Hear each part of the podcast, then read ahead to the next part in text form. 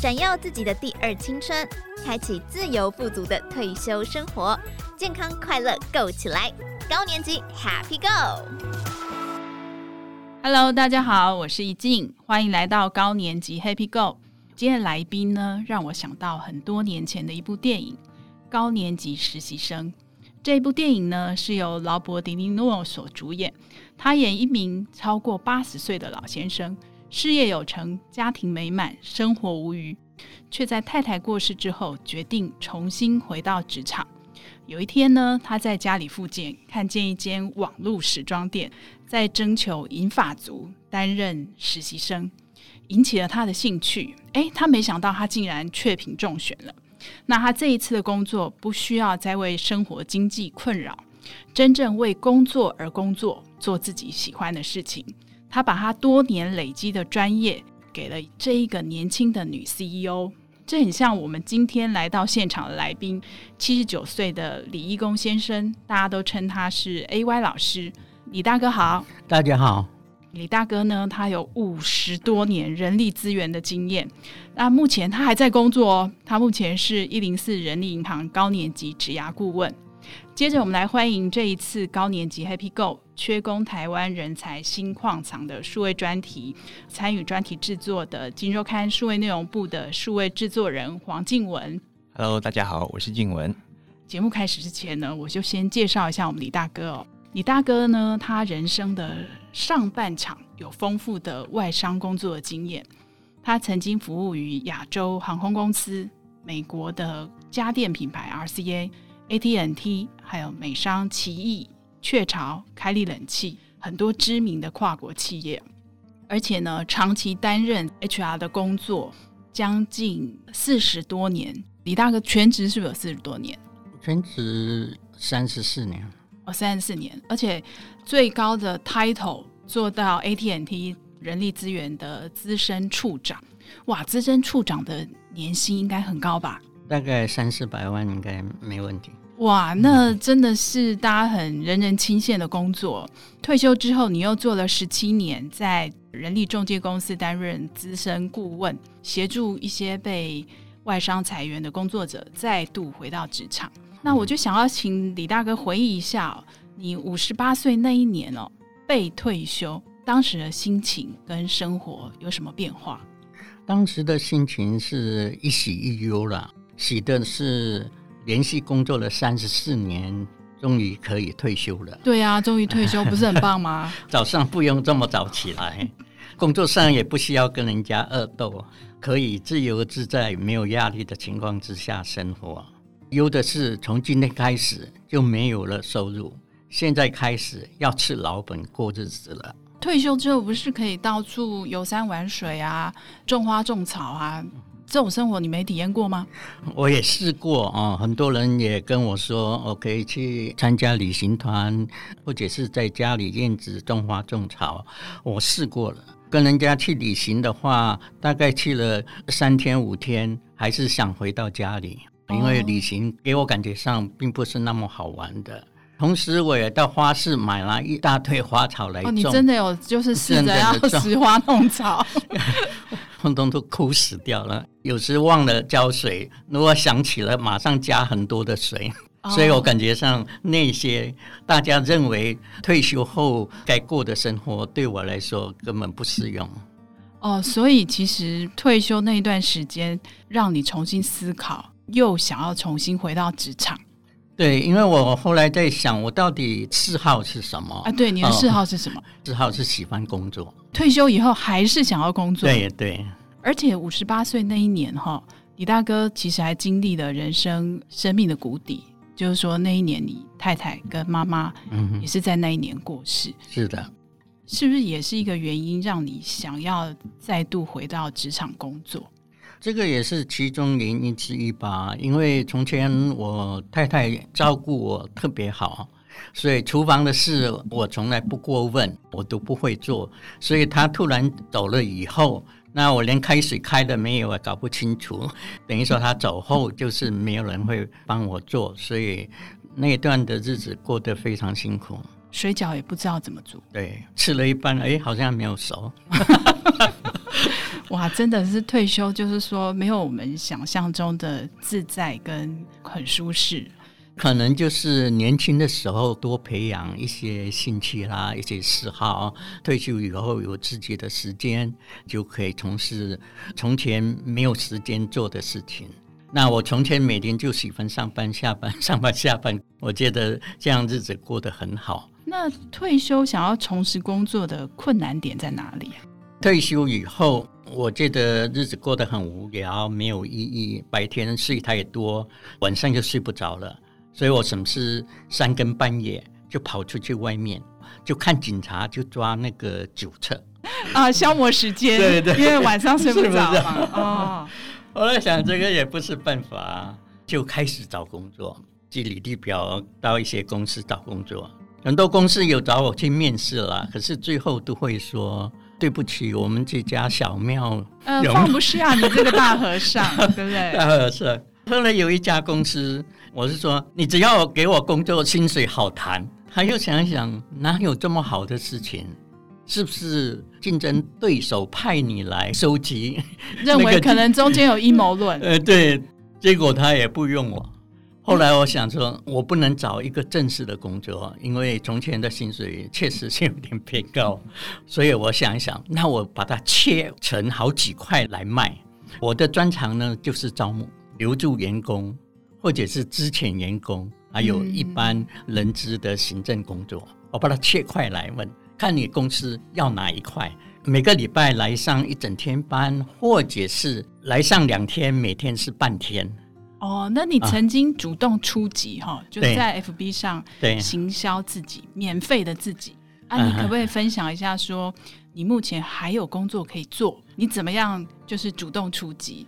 那个是到第二阶段呢、啊。第一阶段找不到工作，对，我就把它分段来卖，先切断，收的钱很便宜，大概两三万块钱，我一个礼拜可以到你那边就辅导你。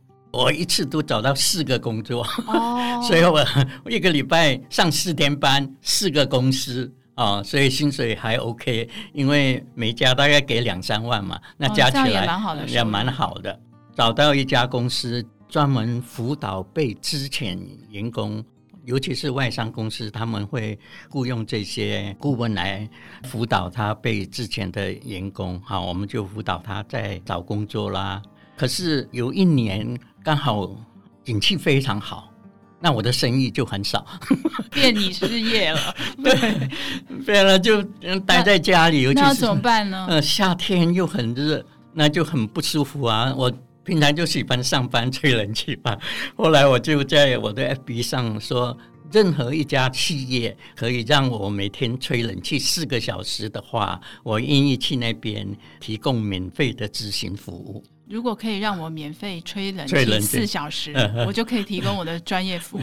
那这样有公司上门吗？后来一零四就找上我了啊，刚好他们要经营一个餐厅，还要开一个托儿所，因为这些我从前在工厂都有做过嘛，所以我们就提供他一些意见啊，什么东西的。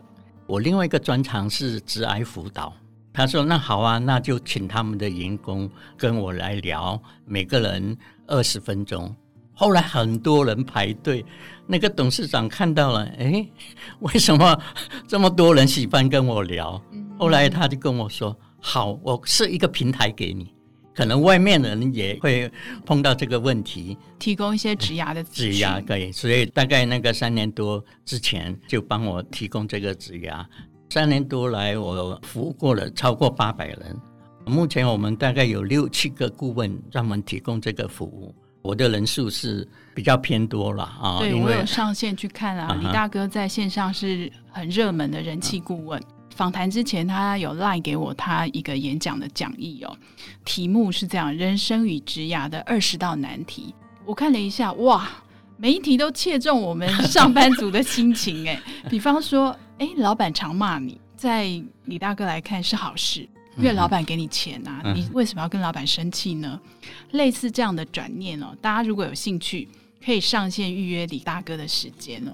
再来呢，我们想请问静文，就是说像李大哥这样七十九岁的高年级生哦，是目前台湾高龄就业市场里头算是稀有动物。不可以分析一下说，说你这一次采访观察到台湾的劳参率，也就是有在工作者的比率，台湾凸显什么样的社会现象？跟其他国家来比有什么差异？在这次的报道，我们有找了很多数据来看，其实其中一个最重要的就是高龄的劳动参与率嘛。台湾的劳动参与率在二零二一年的时候，统计六十五岁以上的劳动参与率是九点二帕。我们跟其他国家比起来，如果是日本的话，其实它的劳动参与率六十五岁以上是百分之二十五，南韩又更高，南韩是百分之三十五。其实这只是亚洲国家，就连美国其实都比台湾高。美国的劳动参与率高龄的话是十八点九帕，整个 OECD 国家中位数其实大概是十趴左右，其实也比台湾再高了一点。会比台湾低的国家，大部分都是一些欧洲国家。就是社会福利很好，譬如说可能卢森堡啊、法国、德国这种，或者是真的很不喜欢工作的国家，譬如说像西班牙、意大利这种，他们可能对工作的要求可能比较高，可能对工时的需求可能比较低。这样从生活就可以看到很多因素，发现台湾人很希望提早退休。其实我们只要走到书店旁边的理财书籍那一区，其实十本可能会有九本都是在讲那个如何提早退休。刚刚提到原因，其实是来自文化上面，或者是一些生活习惯，甚至是一个大家可能互相讨论的一个社会的氛围。还有另外一个很大的原因是我们其实要感谢政府了。其实我们以前在做那个一些调查的时候，会发现我们劳保和劳退其实加起来有非常高的那个所得替代率，就是其实我们退休金啊，能 cover 我们多少我们工作时候的生活的开支。那其实。去年劳动部才在大张旗鼓的宣传，其实我们的所得替代率有到百分之五十八，这其实非常高，这非常高。因为 OECD 国家整体大概也才百分之五十一而已。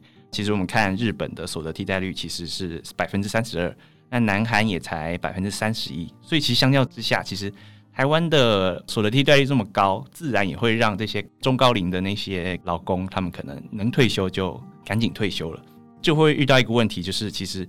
这些会随着我们社会迈入少子化，或者是我们的社会结构、人口结构在改变的时候，我们可能就未来会遇到年金改革，未来世代可能就没办法享有这么大的就是所得替代率了。接下来的问题可能就是，我们如果还是照着这样的社会的氛围去告诉我们的下一代，或者是即将成为中高龄的劳工的话，其实会变得非常辛苦啦，因为会遇到很多可能世代不公的问题，这样。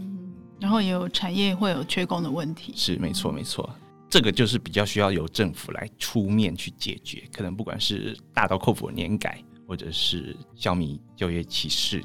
李大哥退休之前哈，你有没有做什么财务准备，让自己没有退休的后顾之忧？这个部分财务方面都是我的弱项嘛，因为我对这个数字并不是那么敏感。在年轻的时候，只会努力赚钱跟存钱，所以你是钱存的蛮足够。对，所以被退休的时候，我当时预估我大概可以活到七十岁。啊，你现在七十九了呢？还好 我留在工作，我的钱就花光了。五十八到七十的话，大概可以活十二年嘛。年那我很简单的话，我每个月花十万块钱，嗯、只要一千四百四十万来十二年。那个时候加上我个小女儿还没有出国留学嘛，我再留个两百万给她出国留学，总共费用大概要一千六百四十万。我再看看我存款，应该哦，那就够了。真的想不到我现在可以活到七十九岁，接下来不晓得还可以活几年。还好我这些年来都有赚到钱，可以养活自己，所以到目前来说，我真正动到老本的话，没有花上几百万，这些将近二十年。其实您在退休前就已经有做了，对，就是虽然您谦虚说没有数字观念，他其实已经有做一个盘算了。对，李亚哥，过去您长期有协助这个外商公司被裁员者重新回到职场，嗯、高年级生其实非常非常容易遇到被裁员。嗯那您个人也被裁员了五次哈，嗯、哼听说你被裁的还蛮开心的，可不可以给中高龄的听众一些建议？就是说，当我们遇到被裁员的时候，要怎么调试心情，重新出发？首先，可能我们必须要有一个认知啊，如果你在职场上啊，一生被裁五次算是正常的，你看到整个公司的成立跟关门的话啊，都很正常，三五年，或者是你现在成立一百家，五年后可能剩下三十家，你可能就在那个七十家里面，所以会被裁员。可是有些时候说，我这家公司都很赚钱呐、啊，应该不会裁员。我告诉你，你这很赚钱，可能有更大的公司就把你买下去，根本没有安全感，你不能靠依赖公司。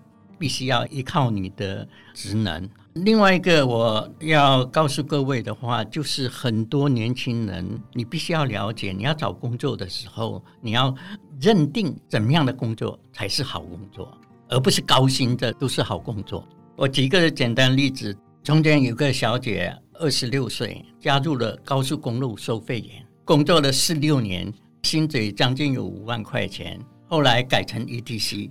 所以那个是高薪，可是他四十二岁就没有工作，后来要找工作确实是非常困难的。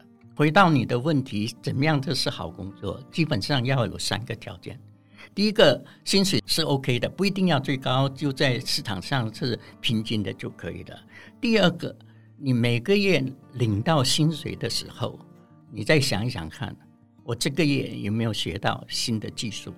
你重复做同样工作十六年，其实你的经验可能只有一年。虽然你现在薪水很高，可是在市场上的价值可能只能拿了两三万而已。第三个，你的人脉有没有在扩展？当你到三十五岁以后要找工作的话，如果你靠人脉的话，你被录取的几率大概给高到百分之七十。如果你三十几岁找工作，只是寄个履历表出去的话，录取率大概只有百分之二三十而已。对，特别是很多企业的高阶工作，其实都是透过人脉在找，他其实根本不会呃张贴在那个人力银行的广告里。嗯，因为贴在那边的话，一般人家也很怀疑，为什么你没有朋友介绍吗？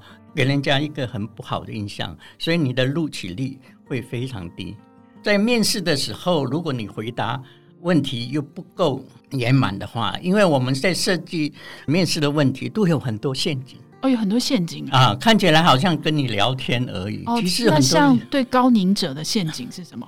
他很简单啊，问你说：“哎，前两天礼拜天嘛，你可不可以告诉我礼拜天的生活怎么样？从早上到晚上。”哦，啊，问这个问题的目的是？所以你你大概会怎么回答？大概你几点起床，或者是你在做什么？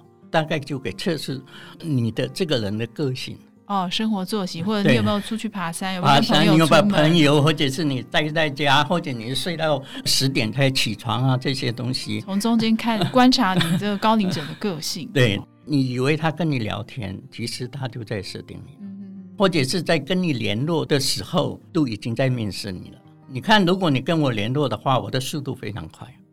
好，因为我们从前公司都有规定，就是要求员工的反应要非常快。我退休以后，我到科学园区一家公司兼差。这家公司呢，他面试我的话，他的部门主管在美国，所以要 meeting 的 meeting 就是线上那个回问题。最后他问我一个问题，说你什么时候可以来上班？啊，你怎么回答？我说昨天。啊，昨天。因为你太慢了，我昨，我昨天就可以了。因为是我等你，所以如果你说我两个礼拜后，他感觉你现在都没事做了，你还要两个礼拜。后来他有录用你吗？对啊，他就赶快，好好好，那我们下个礼拜一马上上班。接着要请教静文哦，就是说中高龄就业市场一直存在有这种年龄歧视的问题，像刚刚李大哥这么顺利找到工作，其实算很少数哦。就您这一次采访观察，企业端它可以做怎么样的改善？以我最近看到的例子，就是有的公司他甚至会直接要求可能高龄的劳工退休然后再回聘，这样其实很多类似。然后薪水打折，对啊，先给你一笔退休的费用，然后打折回聘。其实一个原因其实就是我们的产业结构就是比较偏向制造业，或者是比较偏向一些可能李大概有讲到的，它可能技术含量不是这么高，在整个职业过程中，其实员工成长的机会比较少，所以就很容易会被这种。取代，或者等你年龄到了一定程度的时候，就可能会被企业考虑说太换。一方面，这个是劳工可能自己要做好准备的，不管是你在提升自己，或者是进修这样。资方这边的年龄歧视其实也不少，中高龄就业要改善的话，其实这就是最难克服的地方，比这种立法或者是由政府出面裁发还要困难。譬如说，可能最常遇到就是大家会觉得中高龄他就是体力不够，学习力降低，刻板印象都会有这样的，对，或者是无法融入其他职场环境，这样，因为毕竟他在可能在原本职场环境已经超过三十年、四十年了。如果你让他到一个新的环境，大家会担心说会不会无法融入新的企业文化？这样，这是比较常见的职场年龄歧视啦。虽然当然也有它的来由，但其实这就是有点把人家在面试前就剔除了，这样用年龄的方式去剔除，其实就是蛮典型的。而且不止六十五岁，其实在业界蛮长，四十五岁以上的履历就被盖牌了。对啊，所以其实未来慢慢随少子化来临以后，其实企业已经要开始认知到，就是。未来，如果你不接纳这些中高龄的就业者的话，其实你很有可能会因为可能像产业有变化，大家都往半导体走的时候，你会面临到找不到人的人才短缺的情况。因为其实我们有一个数据，我们看到一个数据，其实就是目前劳动力最大宗的，其实已经变成是四十到四十九岁了。再过个大概五年、十年，其实这些人会变得劳动力最大宗的族群会变成到五十到五十九岁，其实很快，三十到三十五岁。甚至是更低年龄的，其实是一直在下降。所以，其实如果你是可能不管是服务业，或者是一些可能劳力含量比较高的一些产业，它可能就是会面临找不到人。所以，要改善这个情况的话，其实刚刚那个李大哥有提到很多类似的就是，可能要替他提供更有弹性的一个工时，或者是你要重新考虑把你的。兼职跟正职的那个比例拆分开来，其实这不只是中高龄的需求。其实我们现在看到很多年轻人，他宁可去跑外送，或者是他选择自己在家创业当网红，这样。其实未来的这种经济，这个劳资的那个互相的那个互动的方式，其实已经跟以前就是纯粹大家只看着哦，我就是八个小时领月薪，然后做完走人这样。其实已经在变得更复杂，或是更多元一点。所以其实。这是未来以后企业要思考的一个问题，企业可能要开始重新审视自己的职务怎么设计，能做更细分工的工作，其实你用考虑把它重新拆分，也要更重视就是教育训练。台湾企业其实企业文化其实有一个很严重的，就是我们不太重视企业训练嘛，其实就是来了你能马上上手最好。未来可能在这种情况下的话，如果是中高龄求职者的话，我们就要提供他多一点的这种训练服务。在访问中有遇到一个，这个就是美联社的人资长，就是超市嘛。如果跟超商相比的话，它当然是一个劳力需求很大的一个行业，人来了就走，人来就走。它的特性其实就是一个生鲜超市，它很需要跟那种可能婆婆妈妈或者社区互动。他们就会发现，其实中高龄就业者对他们的公司营运，其实反而是很正向的。哦，对，如果他的结账柜台，你这样想，我有想到我在我们家附近的美联社，就是他结账的人员其实是偏中高龄，中高龄一点，对，他反而可以跟来购买的人互动。对啊，他们的确在可能数位化，可能在操作一些可能像 POS 机，也许没那么会慢一点点。但其实这其实是透过我们植物设计可以去克服的。譬如说，可能柜台两组人是中高龄，那可能另外也会有几组是兼职的，可能是大学生的打工族啊，cover 掉可能不管是搬重物或者是一些可能比较难的一些需要体力活的东西，去把它 cover 掉。那甚至是其实他还设计了一种就是。随时可以用手机去查你的那个线上教育课程的系统，可能一时忘记他的那个 SOP 是什么，他还是能用手机马上查到他到底下一步要怎么做，或者是怎么去排除他在工作上遇到的困难。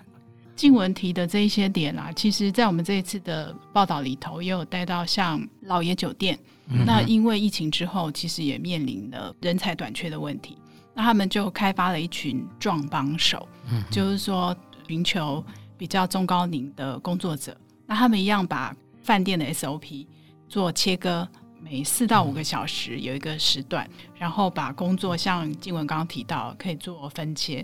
那像我们这一次也采访了麦当劳，嗯、麦当劳也是呃因应中高龄的就业人口的呃服务人员，他们把柜台的机器的字放大，就让这个服务人员可以更容易可以融入这个工作的环境。嗯、接着我们就要请教李顾问，就是说。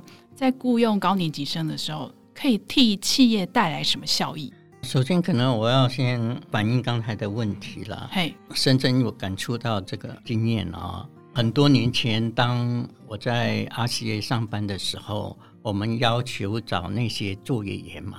那时候因为工厂比较少，我们要找一百个作业员，来了三百个人，我们要怎么挑呢？作业员简单手脚灵活就 OK 了，因为每个员工进来都要经过体检嘛，体检我们都会量身高的。所以我们抓的是十六岁到二十五岁，身高一百六十公分，体重四十五公斤左右。所以那时候我们线上的作业，每个人都长得非常漂亮，非常好。可是慢慢慢慢过了几年以后，从二十五岁增加到三十岁、三十五岁，后来到四十五岁，只要手脚灵活都可以了。可是这样还是找不到。那怎么办呢？哦、我们就提供了每天只来上三个小时的班，或四个小时的班，就像现在这种状况，嗯、才能弥补这个劳力不足。哇，您过去在那个工厂的经验，就是体现了台湾这个人才转移的那个现象。从前麦当劳的话，他来台湾员工都很年轻啊，你现在看的话，都是年纪比较大的。哎、嗯，李大哥，那你要不要跟我们谈谈说高年级生？可以给企业带来什么样效益？现在的年轻人，他找工作不只是要薪水高而已。现在的状况改变了，他也要要求所谓的家庭生活、工作跟家庭的平衡，就是要 work hard，就是 play hard。对对对，要 play hard，就就是 balance 的啊。你一直叫他工作，给他很多钱，他还不见得，因为很多年轻人都会说，我一年至少都要出国一次，或者是两次。这个是现在时下的年轻工作者蛮讲究生活品质的地方。可是企业没办法，所以这个时候，如果他使用高年级生就很好，可以让他休假啦，或者是陪他的家人。因为目前的状况，如果他一休假的话，他的工作就会落到另外一个同事上，那同事上他也年轻啊，他也要休息啊，所以什么事他会很生气，他就离职了。嗯，如果你不给这个员工休假的话，他也会离职啊。所以如果高年级生，因为都有经验嘛，不管你任何哪个行业，他们都有经验，把他找进来分担下一些工作的话。他就给他时间去休假、去出国的话，他就不会离职，所以就会降低你的流动率。对，可以 share 一下整个公司的 loading。loading，另外一个，这个会增加你招募的能力。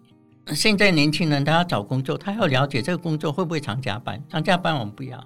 我现在面试的时候，啊、他们都会问我这一题，啊、就说：“哎，请问贵公司那个加班的情况，啊、呃，大概是怎么样？”啊、对，从前我那个年代不加班他不来。以前面试问这一题可能会就是被打一个问号，现在没有，现在问这一题算是很正常的。从前是靠加班，因为薪水低嘛，靠加班 已经是。不可同日而语。所以我的感觉上，它可以缓冲。如果有一些弹性的工作的话，可以缓冲给这些年轻人日子可以过得比较好一点，他们压力比较少一点的话，他可能会待得比较久一点。对企业来说的话，流动率就不会那么高。那同时，这个也是一个好的吸引年轻人加入这家公司的的好处。对，这是一个蛮好的诱因。嗯，接着我们要请教静文，就是说六十五岁的高年级生如果留在职场，目前我们现行的法令有没有什么不足的地方？讲不足，其实真的还蛮多的，但其实当然都有正方反方的意见了。其实最常被人家拿出来讲，就是其实我们劳基法已经明定，就是到六十五岁的时候，其实企业是可以要求他强制退休的。这个其实就某方面其实就给企业一个很强烈的一个可能既定的印象，就是六十五岁以上的人，他其实不太适合一般的我们的劳动的环境。这样，这个其实吵了很久，但目前应该是还不太可能去动它了。另外一个的部分，其实就是我们的就业保险法。就业保险法，其实我们现在政府一方面在推动这种中高龄求职、高年级生重返职场，那一方面其实。就业保险法，因为这个劳基法关系，其实这些中高年级生求职者，他没办法去加入我们这个就业保险法，所以代表他最大的影响就是，假如他失业了，他就没办法去可能有一般劳工的这种他没有办法有那个失业救助金，这样对对，这其实影响蛮大的。因为其实有的学者就会觉得，呃，这些高年级生会想要重返职场，很大的原因有大部分都还是因为经济因素嘛。有的人会觉得他已经在领退休金了，如果我们还去给他失业给付的话，其实会有一点点奇怪，因为他等于是在领两份政府的补助。嗯嗯嗯。但其实反方就会觉得，呃，他就是因为经济有压力，他才来工作。假如他少了这份工作，还是对他生活造成压力，所以全部给他跟一般劳工比较，有点有点怪。但是也许需要有部分的，就是劳基法或者是就业保险法的保障。所以其实这个是可能要由政府来出面，看是怎么样去做一个配套补足这些可能中高龄他们在求职的时候或者就业的时候少的缺憾啦。那另外一个其实就是目前我们那个中高龄就业法其实有开放定期契约，就是资方可以用定期契约去雇佣这些中高龄的求职者嘛。一般来说，劳基法其实是不鼓励约聘。应该说约聘其实是可以，但其实它一般只会用在这种可能六个月以内的这种临时工啊，譬如说可能是采收某些季节的农作物，或者是某个演唱会，他需要找临时出工来去做这样，这这种才可以适用我们这种定期的契约，因为就是短工嘛。但是定期契约它却开放在这个中高龄的就业者上面，所以其实大家会很担心说，反而让这些中高龄就业者被定位为就是。临时工这样，那他可能就没有保障，那不稳定的工作环境，这其实也是一个目前可能要交给未来可能修法去改善，或者是有什么配套去改善这些可能会遇到问题。刚刚静伟有提到说，日本的劳参率是二十五帕嘛，其实日本因应高龄人口，他们也做了一个修法，就是说不可以有年龄强制退休的一个相关，而台湾目前这个部分还是。六十五岁强制退休的相关的规定。最后哦，我们要请李大哥给我们想要回归职场的高年级生一些建议，他们应该怎么样做好准备？高年级生常犯的毛病就是，他退休以后的话，他还是很怀念他从前那个职称，很怀念他那个时候的薪水。啊，那可是，在企业来说的话，你说，如果我跟企业讲，我有五十年的人资的经验，你一个月给我十万块或者二十万块钱，他没有太大的兴趣。你一般来说，企业为什么要找人？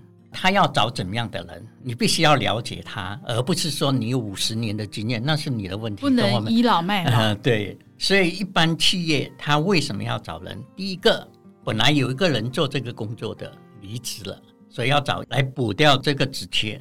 好，所以你必须要会那个离职员工的工作。第二个，他生意太好了，很多工作做不完，所以要找一个人会做那个工作来赶快消化掉那个工作。